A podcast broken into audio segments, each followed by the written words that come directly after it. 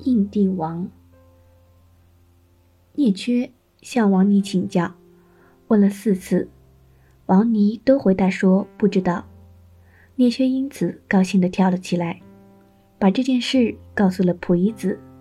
溥仪子说：“现在你才知道了吧？有于事是不如太师的，有于事还心怀仁义，以此要结人心。虽然也获得了人心。”但是没有能超然于物外，而太师睡眠的时候呼吸非常的舒缓，醒来时悠闲自在，随便人们把自己称作为马或者是牛，他的心智真实不虚，他的品德纯真高尚，丝毫没有受到外界的牵连。兼吾拜见以是皆余，皆余说：“往日你的老师日中时。”用什么来教导你？坚吾说：“他告诉我，做国君的一定要凭借自己的意志来推行法度，人们谁敢不听从而随之变化呢？”婕妤说：“这是凄旷的做法，那样治理天下，就好像徒步下海开凿河道，让蚊虫背负大山一样。圣人治理天下，难道去治理社会外在的表象吗？”他们顺应本性，而后感化他人，听任人们之所能罢了。鸟儿尚且懂得高飞躲避弓箭的伤害，老鼠也知道要藏于神坛之下的洞穴里，逃避烟熏凿地的祸患。而你竟然连这种小动物的本能都不了解。天根在阴阳游览，走到辽水岸边，恰巧碰见了无名人，便问：“请问？”有治理天下的办法吗？无名人说：“走开，你这鄙陋的人，为何要问这些令人不快的问题？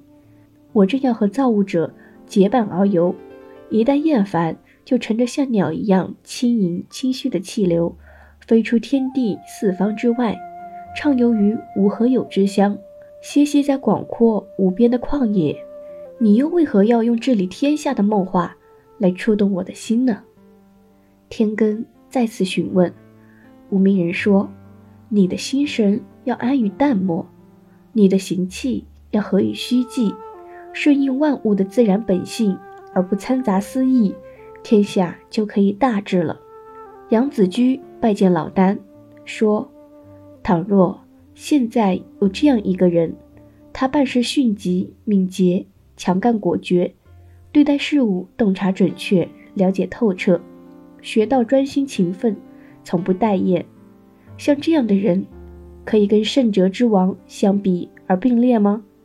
老丹说：“这样的人在圣人看来，只不过就像聪明的小吏，供职办事时为技能所拘系，劳苦身躯，担惊受怕的情况。况且，虎豹因为毛色的美丽而招来猎人的围捕，猕猴因为跳跃敏捷。”狗因为捕物迅猛而招致所神的拘束，像这样的动物也可以拿来和圣哲之王相比吗？杨子居听了这番话，脸色顿改，不安地说：“冒昧的请教圣哲之王，怎么治理天下呢？”老旦说：“圣哲之王治理天下，功绩普盖天下，却又像什么也不曾自己努力过。”教化施及万物，而百姓却不觉得有所依赖，功德无量，没有什么办法称述赞美，使万事万物各居其所而欣然自得，立足于高深莫测的神妙之境，而生活在什么也不存在的世界里。郑国有一个叫季贤的神巫，能够占卜人的生死存亡和福祸寿命，所预言的时间。哪年哪月哪日，都能如期发生，料事如神。郑国人见了他，因为害怕知道自己的凶日，而都远远的逃走。列子却被他的神算所折服，回来之后，便把此事告诉了胡子，说道：“当初我还以为先生的道术是最高明的了，没想到还有更加高深的。”胡子说。我教给你的都是外在的东西，还没有展现道的本质，难道你就认为自己得到了吗？就像有许多雌性的鸟而缺少雄性的鸟，又怎么能生出卵来呢？用表面的道与世人较量，肯定能得到肯定，希望得到肯定，所以才让神巫窥测到你的心计，从而要给你相面。试着把它带来，让他给我看看相吧。第二天，列子与季贤一起来见胡子。季贤出来后对列子说：“哎，你的先生快要死了，活不成了，不超过十来天了。我看他形色怪异，犹如尸灰一样，毫无生机。”列子进去，泪水汪汪，沾湿了衣服，把季贤的话告诉了胡子。胡子说。刚才我显给他看的是大地般的寂静，茫然一片，不动不止。他大概是看到了我闭塞生机的景象，试着再让他进来看看吧。第二天，列子又跟神巫季贤一道拜见胡子。季贤走出门，对列子说：“你的先生心悸不定，神情恍惚，我不可能给他看相，等到心悸稳定。”再来给他看相。列子进到屋里，把季贤的话告诉了胡子。胡子说：“刚才我把阴阳二气均衡而又和谐的心态显露给他看，这样恐怕看到了我内心持平、相应相称的生机。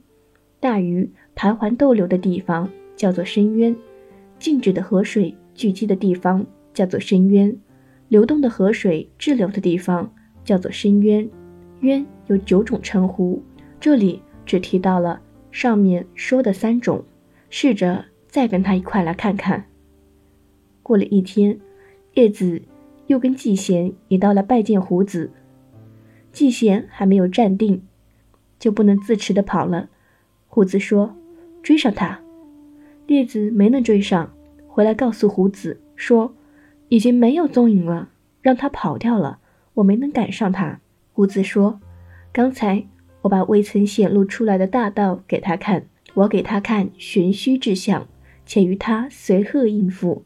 他分不清彼我万物，因而感觉自己变得颓废低顺，好像水滴随波逐流一样，所以他逃跑了。这之后，列子深深地感到像从不拜师学道似的，回到了自己的家里。”三年不出门，他帮助妻子烧火做饭、喂猪，就像侍候人一样。对于各种事事不分亲疏，没有偏私。过去的雕琢和华饰已经恢复到原本的朴质和纯真，像大地一样木然忘情地将形骸留在世上。虽然涉入人世间的纷扰，却能固守本分，并像这样终身不渝。不要承担的附加名誉，不要作为智慧的府库，不要担当事物的责任，不要成为智慧的主宰。体悟大道，应化没有穷尽，逍遥自在，有余无物之初，尽享自然所赋予的本性，而不自陷人为的所得。这正是虚寂无为的心境。智人用心，犹如明镜，物来不迎，物去不送，物来映照。物去不留，顺应自然，不存私心，所以能够超脱物外而不为外物所害。南海的帝王叫书，北海的帝王叫呼，中央的帝王叫混沌。书和呼时常在混沌的境内相遇，混沌对他们很好。书和呼商量要报答混沌的深厚情谊，说人们都有七窍，用来看、听。饮食、呼吸，唯独他没有。我试着给他凿出来，于是每天凿出一窍。到了第七天，混沌就死了。